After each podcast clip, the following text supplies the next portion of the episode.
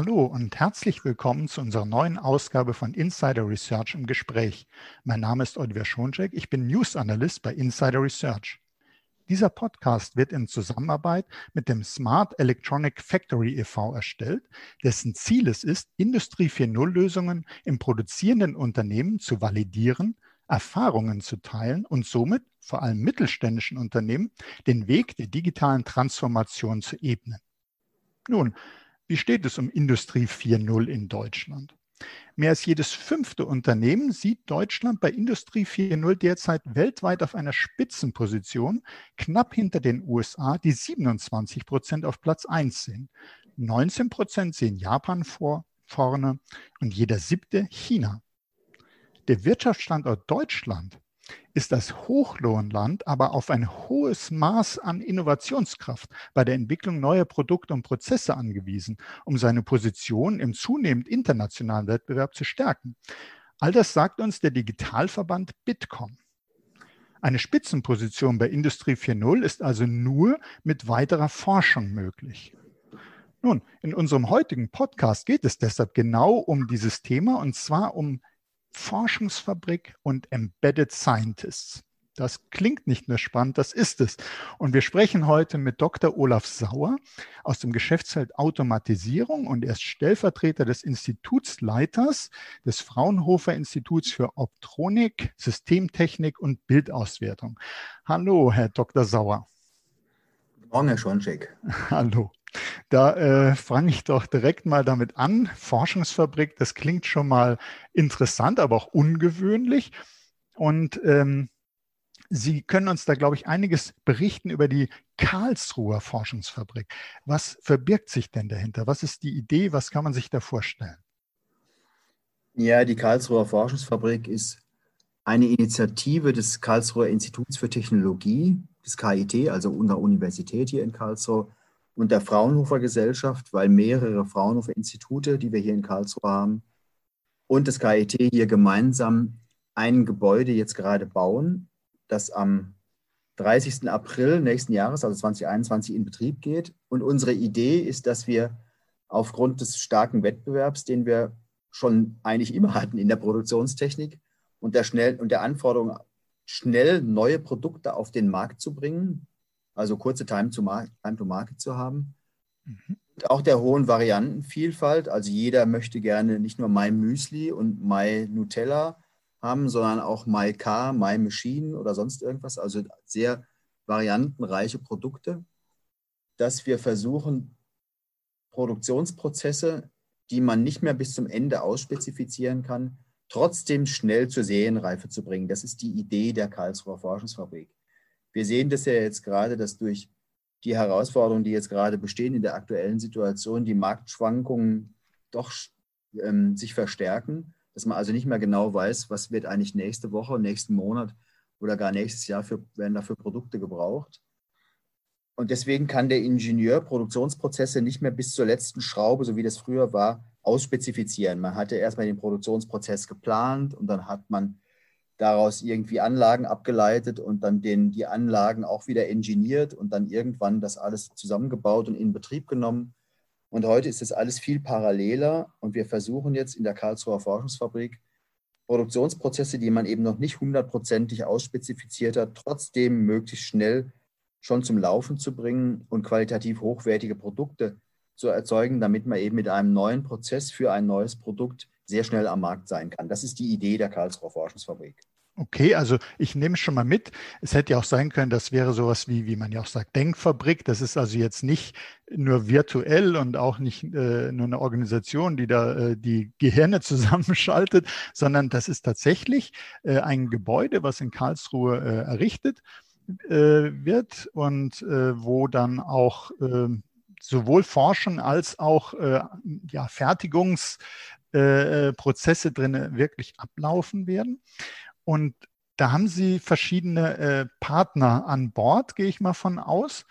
Und vielleicht können Sie uns einerseits über Ihre Partner was sagen und dann, wenn man jetzt zuhört und sagt, Forschungsfabrik, betrifft mich das eigentlich, für welche Branchen ist das denn interessant? Also welche Partner haben Sie und welche Branchen adressieren Sie denn? Ja, vielleicht kann ich noch ganz zuerst sagen, wir, wir sind wirklich in der sehr glücklichen Lage, dass wir hier, dass das KIT ein Erweiterungsgelände hat, was bisher noch nicht bebaut ist. Mhm. Ehemaliges Kasernengelände. Und da bauen wir jetzt gemeinsam eben mit, mit der Uni die, diese Forschungsfabrik mit ungefähr 5000 Quadratmetern. Also wirklich eine richtig ausgewachsene Fabrik, mhm. was dazugehört. Und wir sind jetzt drei Partner, die jetzt dann diese Forschungsfabrik, die, die dann hinterher da zusammenarbeiten. Einmal das Fraunhofer Institut für Chemische Technik, das ICT, das ist auch hier in Karlsruhe angesiedelt. Das sind Spezialisten für das Thema Werkstoff und Verfahrenstechnik. Also es geht darum, dass die Werkstoffe, wenn sie miteinander, wenn, wenn sie zusammengebracht werden oder vielleicht sogar miteinander reagieren, dass dann dadurch Produkte entstehen, die auch Prozesse benötigen, die man jetzt heute eben noch nicht so richtig versteht, dass dann Halbzeuge entstehen, und dass dann neue Fertigungsverfahren erforderlich sind. Und dafür ist das ICT, dafür sind die Spezialisten vor allen Dingen auf dem Thema Leichtbau. Das ist eine, eine, der, eine der Branchen oder eine der Technologien, die wir hier einsetzen oder die wir hier adressieren. Und auch auf dem Thema der Batterie, Zellen, Batteriemodulmontage. Wir wollen also, wir nehmen also Zellen und wollen die zu, zu Batteriemodulen zusammenbauen. Das ist auch ein Thema, was wir hier in der Forschungsfabrik bearbeiten. Dann haben wir das KIT mit seinem Institut für Produktionstechnik dabei. Das sind diejenigen, die sich eben mit, der mit den Maschinen und Anlagen auskennen und dann intelligente Maschinenkomponenten entwickeln und die Prozesse, die das ICT sich ausdenkt für diese verschiedenen Werkstoffe, dann da, dafür auch die Prozesse zu verketten und Anlagen aufzubauen, sie auch zu automatisieren und eine Qualitätssicherung einzurichten. Also alles Punkte, die jetzt wirklich Hardcore-Produktionstechnik sind. Und dann fehlt noch die Kompetenz, der Informationstechnik. Das macht das Fraunhofer IUSB, also das Institut, aus dem ich komme. Wir kennen uns damit aus, welche Sensorik man braucht und welche Aktorik und wie man solche Prozesse regelt und auch wie man sie automatisiert und dann später auch mit IT überwacht.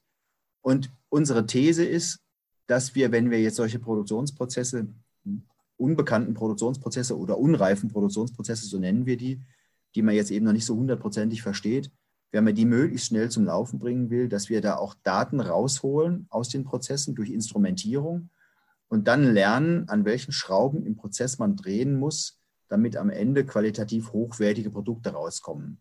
Also mit maschinellem Lernen und was heute so üblich ist, KI, versuchen wir eben, das auch zu unterstützen. Und das sind die drei Disziplinen, die wir jetzt aus unserer Sicht brauchen, um in dieser Karlsruher Forschungsfabrik erfolgreich zusammenzuarbeiten. Werkstoff- und Verfahrenstechnik, die dafür erforderliche Produktionstechnik und eben die Informatik und IT, die man dafür braucht, damit aus diesen dreien dann ein gemeinsames Gebilde wird.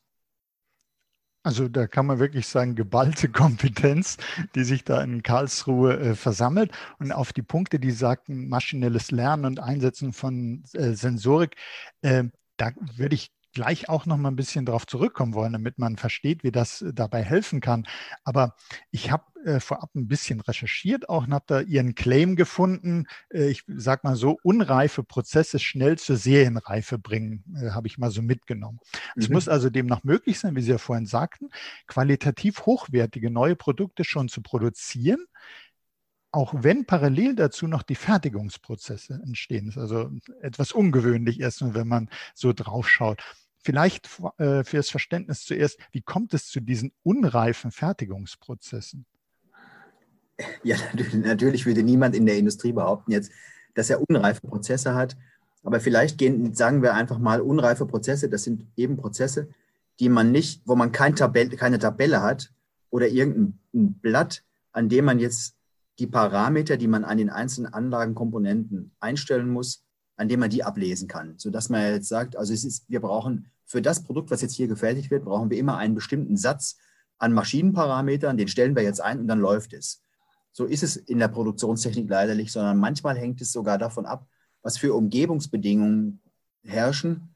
Also es kann sogar die Luftfeuchtigkeit sein oder, die, oder das Wetter, was, was draußen ist, dass ein Prozess, der ein bestimmtes Produkt herstellt, funktioniert oder auch eben nicht funktioniert. Ich mache mal ein Beispiel. Wir haben, es gibt ähm, Kunden, die haben äh, eine große Fertigung von Folien und diese Folien, die, die, die werden auf so Blasextrusionsmaschinen hergestellt und diese Folie, die wird dann so in die Luft gepustet, sodass sie, dass sie abkühlt und dann aufgewickelt wird. Und da muss man bestimmte Parameter einstellen, dass die Folie eben eine bestimmte Festigkeit hat, aber auch noch eine bestimmte Dehnbarkeit. Und manchmal kann es sein, dass bei bestimmten Wetterbedingungen diese Folie an einem Tag überhaupt gar nicht hergestellt werden kann, weil es eben einfach nicht geht. Aber keiner weiß genau, warum das jetzt wirklich so ist. Dann gibt es irgendwie erfahrene Maschinenbediener, die sagen, ja, also heute brauchst du damit gar nicht anzufangen mit dem Produkt. Heute schafft man das sowieso nicht.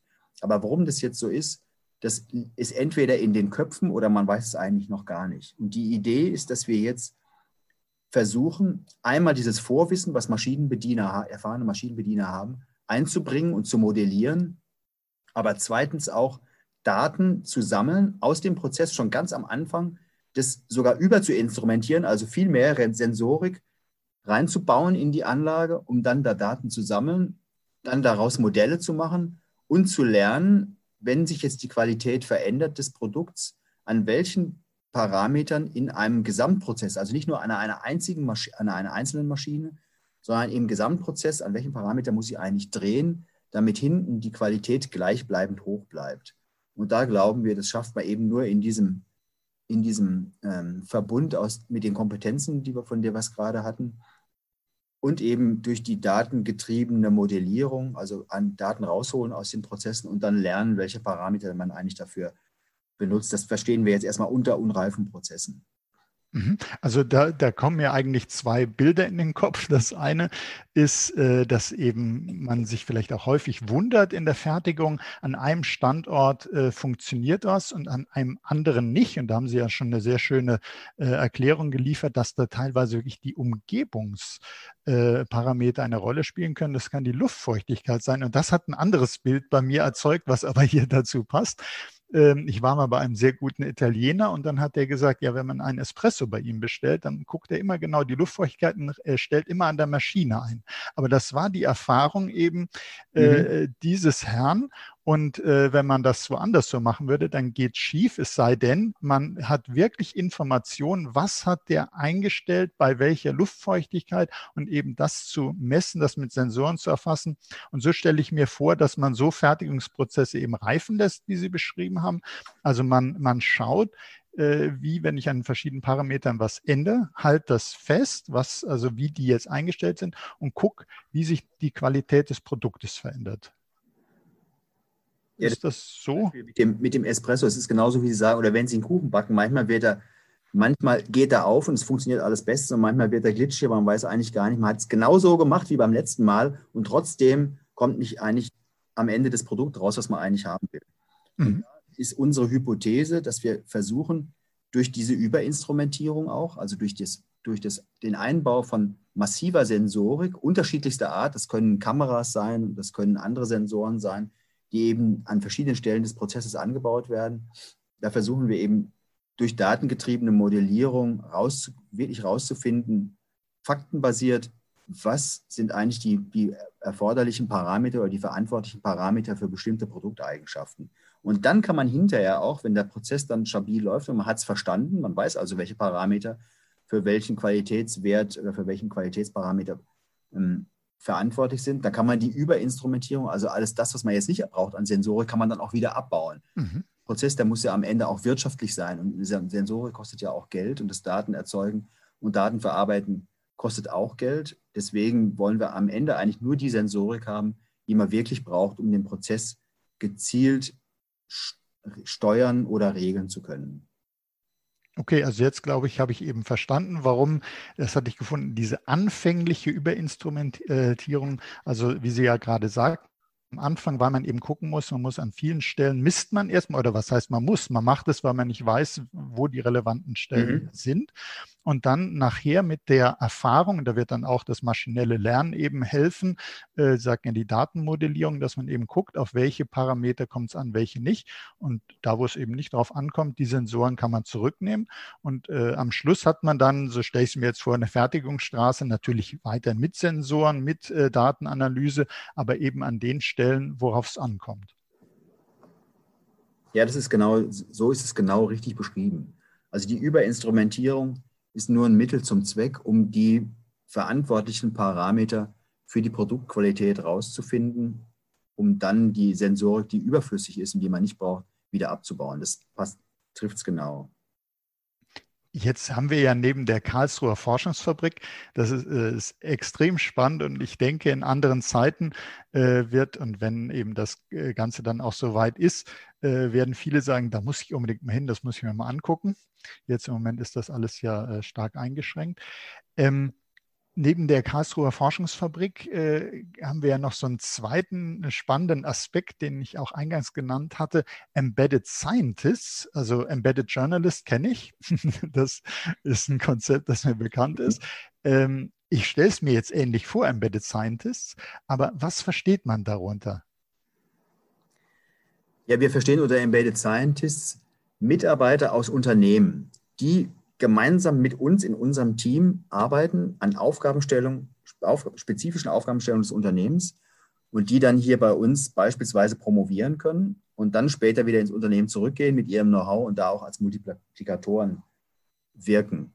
Also die Embedded Scientists sind eigentlich eine Konstruktion, um Mitarbeiter aus Unternehmen hier weiter zu qualifizieren, wie so eine Art Durchlauferhitzer, mhm und dann gemeinsam auch und wirklich auch gemeinsam hier mit Unternehmen relevante Aufgabenstellungen zu bearbeiten. Also wir wollen ja jetzt hier nicht im Elfenbeinturm sitzen und uns irgendwas ausdenken, was jetzt vielleicht interessant sein könnte für die Industrie, sondern diese Karlsruher Forschungsfabrik, das ist eine, soll eine Entwicklung und Testumgebung sein, in der wir gemeinsam mit der Industrie, mit kleinen und großen Firmen wirklich an wichtigen Aufgabenstellungen für solche neuen Produktionsprozesse arbeiten, die solche Firmen dann eben schnell auf den Markt bringen wollen.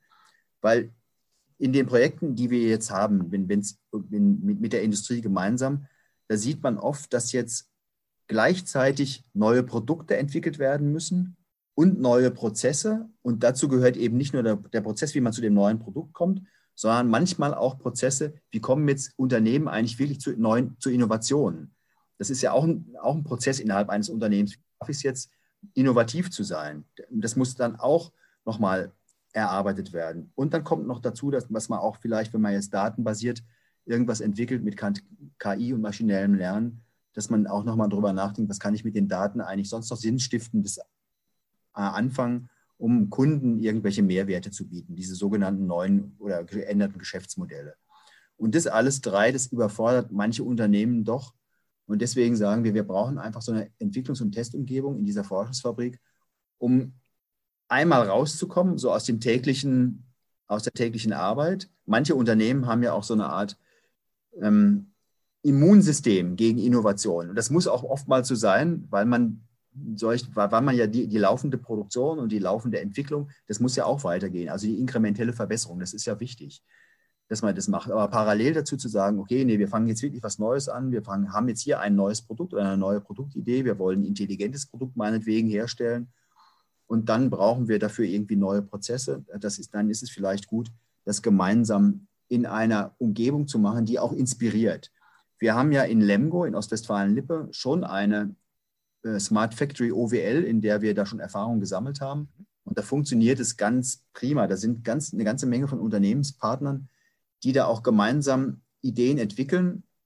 Und manchmal ist es ja so, dass man sich beim Kaffee trinken oder irgendwo in einer in der Gesprächsecke treffen, sich mehrere Unternehmenspartner treffen und dann sagen, ihr hast schon mal darüber nachgedacht, ich habe hier eine neue Idee. Und so entstehen dann einfach Innovationen, manchmal auch ohne, dass wir jetzt da unbedingt dabei sein müssen. Das ist ja nicht immer erforderlich, sondern dass die Unternehmenspartner gemeinsam auch wirklich neue Ideen entwickeln, auf die sie alleine vielleicht gar nicht gekommen wären. Und das ist unsere Idee, dass wir das eben nicht nur im Büro machen, sondern wir brauchen eben diesen Showroom, diese Testumgebung, wo wirklich auch dann Prozesse aufgebaut werden. Und manchmal ist es ja so, dass das Unternehmen schlicht und ergreifend gar keinen Platz haben in ihren Hallen, um da mal einen Teil eines Prozesses oder einen Gesamtprozess vielleicht sogar aufzubauen und den zu erproben. Und da ist es einfach ideal, wenn man so eine Testumgebung hat, in der man das machen kann. Mhm, also ich hätte, äh, ich wollte schon fragen, ob Sie schon Erfahrung mit dem Konzept Embedded Scientists haben, aber das haben Sie auch gesagt. Äh, Sie haben Erfahrung, und zwar gute. Das, äh, also allein schon, äh, was wir uns jetzt in der aktuellen Situation natürlich auch alle äh, wünschen, dass man sich irgendwo in der Kaffeeecke trifft und dann gemeinsam über was redet und plötzlich neue Ideen entstehen. Man bekommt Impulse. Das ist sehr schön, dass man sozusagen in diesen, da auch weiter dran arbeiten können wird, dass also auch die Karlsruher Forschungsfabrik dann da entsprechend die Möglichkeiten ja geben wird.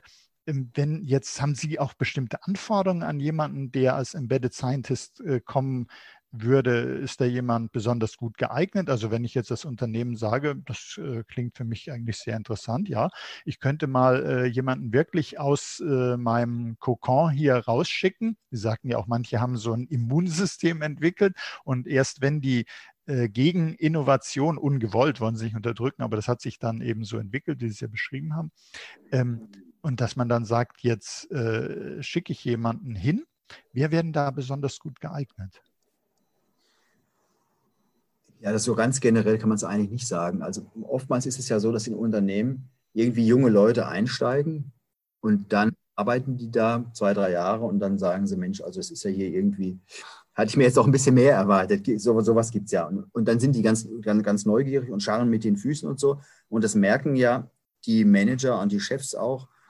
Und dann kommt es manchmal dazu, dass die Leute, dass die sagen, wir haben hier jemanden, der ist sehr interessiert und der ist auch ähm, engagiert wäre das nicht was, könnten wir, nicht, könnte der, könnten wir den nicht weiter qualifizieren bei euch zum Beispiel. Also wir haben auch, wir machen das auch mit externen Promotionen, dass Mitarbeiter aus Unternehmen hier bei uns promovieren, und, aber trotzdem auf der Payroll des Unternehmens bleiben. Mhm. Und das ist ein, ein Modell oder eine Möglichkeit, dass das Unternehmen einfach clevere Leute haben, die, von, von denen man sagt, okay, wir haben hier eine bestimmte Aufgabe, zum Beispiel maschinelles Lernen, soll jetzt hier eingeführt werden. Wir haben ja einen Prozess, den wir nicht hundertprozentig begreifen. Da müssen wir mal dran arbeiten. Dann kann der hier zu uns kommen an, mit dieser Aufgabe und gemeinsam hier in unserem Team mit unseren Leuten arbeiten. Der, der kann dann meinetwegen drei Tage hier bei uns sein in der Woche und zwei Tage dann wieder beim Unternehmen, sodass da wirklich auch ein lebendiger Austausch ist. Also es ist jetzt nicht so, dass der dann einfach abgekapselt da und hier alleine irgendwie rumfliegt bei uns. Mhm. Soll dann schon auch ans Unternehmen angebunden sein. Aber das ist eine Möglichkeit. Und die zweite Möglichkeit ist da, da, da wir ja relativ nah dran sind hier am KIT und Kollegen auch Vorlesungen halten und immer wieder dann auch mit und Masterarbeiten betreuen, gibt es immer wieder Kandidaten, von denen man sagt, Mensch, das wäre eigentlich ist eine gute Gelegenheit. Der hat, der oder die, die haben ein großes Potenzial, könnten sie eigentlich weiterentwickeln. Und manchmal ist es so, dass Unternehmen mit Aufgabenstellungen kommen, aber dann nicht direkt jemanden haben, von dem man sagt, also der, der wäre jetzt dafür geeignet. Und so suchen wir dann gemeinsam Mitarbeiterinnen oder Mitarbeiter aus, die dann für solche Aufgaben eingesetzt werden können. Dann auch bei denen ist, dann kann es dann auch so sein, dass die hier promovieren. Es muss natürlich ein Thema sein, was jetzt nicht nur fachlich die Firma irgendwie voranbringt und deren Innovationen und Produkte, sondern die sollen, die sollen natürlich auch das Fach an sich voranbringen. Also die müssen auch eine, eine, eine gewisse wissenschaftliche ähm, Leistung dann erbringen. Aber das ist ja meistens gegeben, wenn es um solche neuen Prozesse und solche neuen Verfahren geht. Und es gibt eben verschiedene Möglichkeiten, hier diese Embedded Scientists hier bei uns zu installieren, mit der, mit der Anbindung ans Unternehmen, sodass sie auch später hinterher wieder zurückgehen können.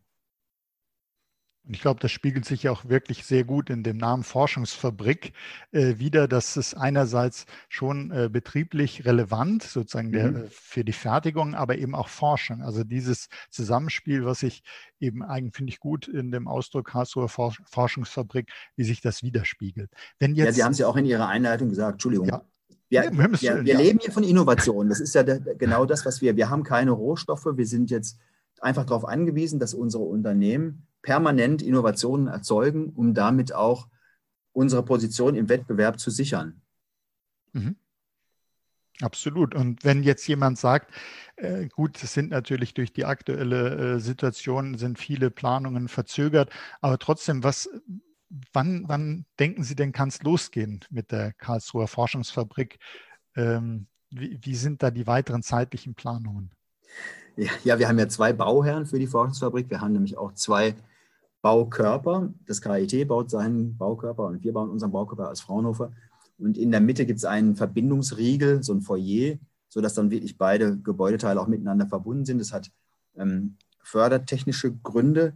Aber hinterher, wenn, wenn, wir in der, wenn die Forschungsfabrik fertig ist, dann wird man nicht mehr erkennen können, ob jetzt ein Mitarbeiter oder eine Mitarbeiterin, die da jetzt arbeitet, ob die jetzt einen KIT-Arbeitsvertrag oder einen Fraunhofer-Arbeitsvertrag haben. Das wird dann alles bunt gemischt sein. Und wir sind, gehen jetzt mal davon aus, dass am 30.04.2021 uns als Nutzern die Fabrik übergeben wird. Und im Moment sind wir voll im Zeitplan, sieht auch sehr gut aus. Und ab und zu sicher auch mal auch Bilder, da kann man mal sehen, wie weit wir jetzt eigentlich gerade auch mit dem, mit dem Innenausbau sind. Und als Infrastruktur, ja, es ist jetzt so, dass wir in, innerhalb der Karlsruher Forschungsfabrik haben wir Versuchsfelder definiert, die sind 8 mal 8 Meter groß. Und auf diesen 8 mal 8 Meter großen Feldern, da können sich jetzt eben Unternehmen einmieten oder die können das belegen mit Demonstratoren, mit neuen Prozessen, mit Maschinen, mit Anlagentechnik. Man kann auch mehrere Forschungsfelder hintereinander schalten, sodass man da wirklich komplette Prozesse auch aufbauen kann, um wirklich mit, gemeinsam eben mit uns da diese neuen Prozesse zu erproben. Und die, äh, der, Ihr Angebot, sozusagen die, der Aufruf, mit Ihnen zusammenzuarbeiten, der richtet sich äh, sicherlich an KMU genauso wie an Großunternehmen.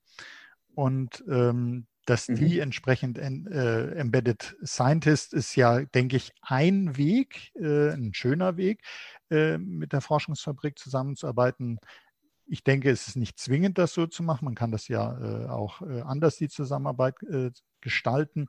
Aber habe ich richtig verstanden, da kann im Prinzip äh, jeder eben äh, mit entsprechend aus einem entsprechenden Branchenhintergrund als mittelständisches Unternehmen, als Großunternehmen kommen. Da sind Sie offen mit Ihrem Angebot. Ja, in Karlsruhe gibt es ja hier ein ganz le lebendiges Ökosystem von verschiedenen Partnern, mit denen wir auch schon sehr gut zusammenarbeiten. Das, das geht bei Startups los, über kleine und mittelständische Unternehmen, die hier aus der Region kommen. Und dann geht es hin bis zu Multis, also große Konzerne, die bestimmte Aufgabenstellungen haben. Die haben zwar meistens Techniker, aber manchmal ist es so, dass sie sagen, nee, wir, wir machen es dann lieber mit euch zusammen. Also das kann auch schon mal sein. Wir haben also wirklich hier, und dieses Karlsruher Ökosystem, das, das geht, Karlsruhe ist ein optimaler Standort für Informationstechnik, für die Produktion. IT ist hier ohnehin stark vertreten in Karlsruhe. Wir haben hier drei Fraunhofer Institute, wir haben das Forschungszentrum Informatik, wir haben das KIT mit seiner Fakultät für Informatik, die ja immer wieder ausgezeichnet wird. Dann haben wir hier das Cyberforum mit ganz vielen kleinen und mittelständischen IT-Unternehmen und noch eine ganze Menge anderer Partner hier in dem Ökosystem, sodass man, von denen man wirklich sagen kann, dass, es, dass die hier schon, schon seit jeher eigentlich gut zusammenarbeiten. Und diese Karlsruher Forschungsfabrik ist jetzt eben ein weiterer Baustein. Das gibt es bisher einfach hier noch nicht, dass man, dass man auch eine Test- und, und, und Erprobungsumgebung hat, die wirklich eine echte ausgewachsene Fabrik ist. Also nochmal, das ist jetzt einfach nicht, nicht einfach nur ein Laborgebäude oder sowas, sondern wirklich eine Fabrik, wie sie auch draußen in der Industrie existiert. Mit aller Infrastruktur, die man braucht, damit man Anlagen und Maschinen schnell anschließen kann. Also das, die ganze Netzwerkinfrastruktur haben wir. Wir haben hier ein eigenes Rechenzentrum für die Fabrik, sodass man auch die ganze Daten, die ganzen Daten, die jetzt aus den Anlagen kommen, schnell verarbeiten kann. Wir haben die Anbindung ans, ans Großrechenzentrum hier des KIT, also wirklich alles, was man an, an Infrastruktur braucht, um modern produzieren zu können. Und ansonsten ist auch die Fabrik an sich als Baukörper so gestaltet, dass es wirklich nicht so wie früher, wie man sich das so vorstellt, so eine Fabrik, die ist irgendwie aus Backsteinen und dann mit rauchenden Schloten und so, sondern bei uns ist es wirklich offen und transparent und freundlich und hell, sodass man hier wirklich auch gerne arbeitet. Also eine Fabrik, wie das wie, wie man es moderner eigentlich nicht haben kann. Und so eine Chance, das muss man auch sagen, kriegt man ja nur sehr selten im Leben, mhm. mal so, eine, so, ein tolles Gebäude und so eine Fabrik bauen kann. Und hier haben wir eben dieses, das Glück, das große Glück, dass uns ähm, das Wirtschaftsministerium, das Wissenschaftsministerium in Baden-Württemberg, äh, das BMBF und auch unterstützt mit EFRE-Geldern, dass wir hier gemeinsam die, diese Fabrik hinstellen können. Also das muss ich mir irgendwann mal live angucken. Sie haben ja, da sind Sie herzlich eingeladen. das ist ja nett. Ähm, äh, da haben Sie ja sicherlich dann auch äh, Videos dazu, die werden wir dann zum Podcast verlinken, dass man sich das, äh, was es da schon gibt und, und Bilder, dass man sich das schon mal anschauen kann. Und an wen kann man sich denn wenden, wenn man als Industrieunternehmen sagt, ja, also das geht ja doch schon nach Plan. Im April 2021 äh, ist da schon äh, Start. Äh, ist eigentlich ein guter Moment, äh, dann jetzt zu sagen, ich habe da Interesse. An wen wendet man sich? Ja, am einfachsten ist natürlich, wenn man sich an mich wendet. Also Sie können mir einfach eine Mail schreiben, olaf.sauer.iusb.fraunhofer.de. Das kommt dann an und da können Sie alle Ihre Fragen loswerden, die Sie jetzt haben hier in Bezug auf diese Forschungsfabrik und auch eine potenzielle Mitarbeit, aber natürlich können Sie auch die Kollegen, den Jürgen Fleischer vom ähm, Institut für Produktionstechnik und Frank Henning vom Fraunhofer ICT ansprechen.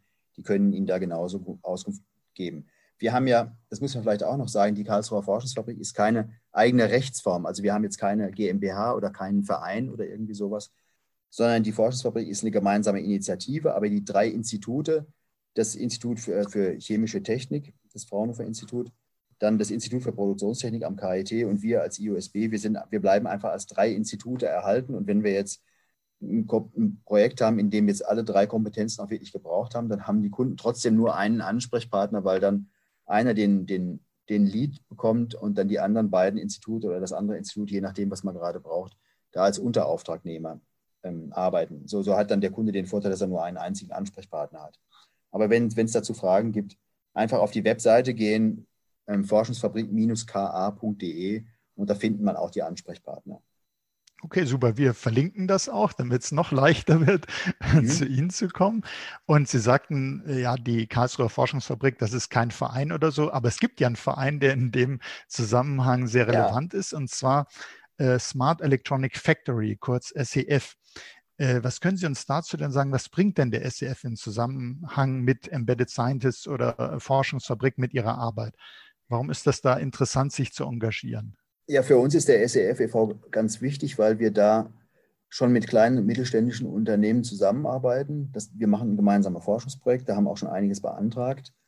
Aber vor allen Dingen kriegen wir damit, was wirklich auch die Herausforderungen sind, vor denen jetzt kleine und mittelständische Unternehmen stehen. Jetzt nicht nur gerade in dieser Corona-Phase, sondern im ganz normalen Betriebsalltag, also wenn dann hoffentlich mal wieder irgendwann normal alles ist, dann kriegen wir, kriegt man wirklich in diesem SEF e.V.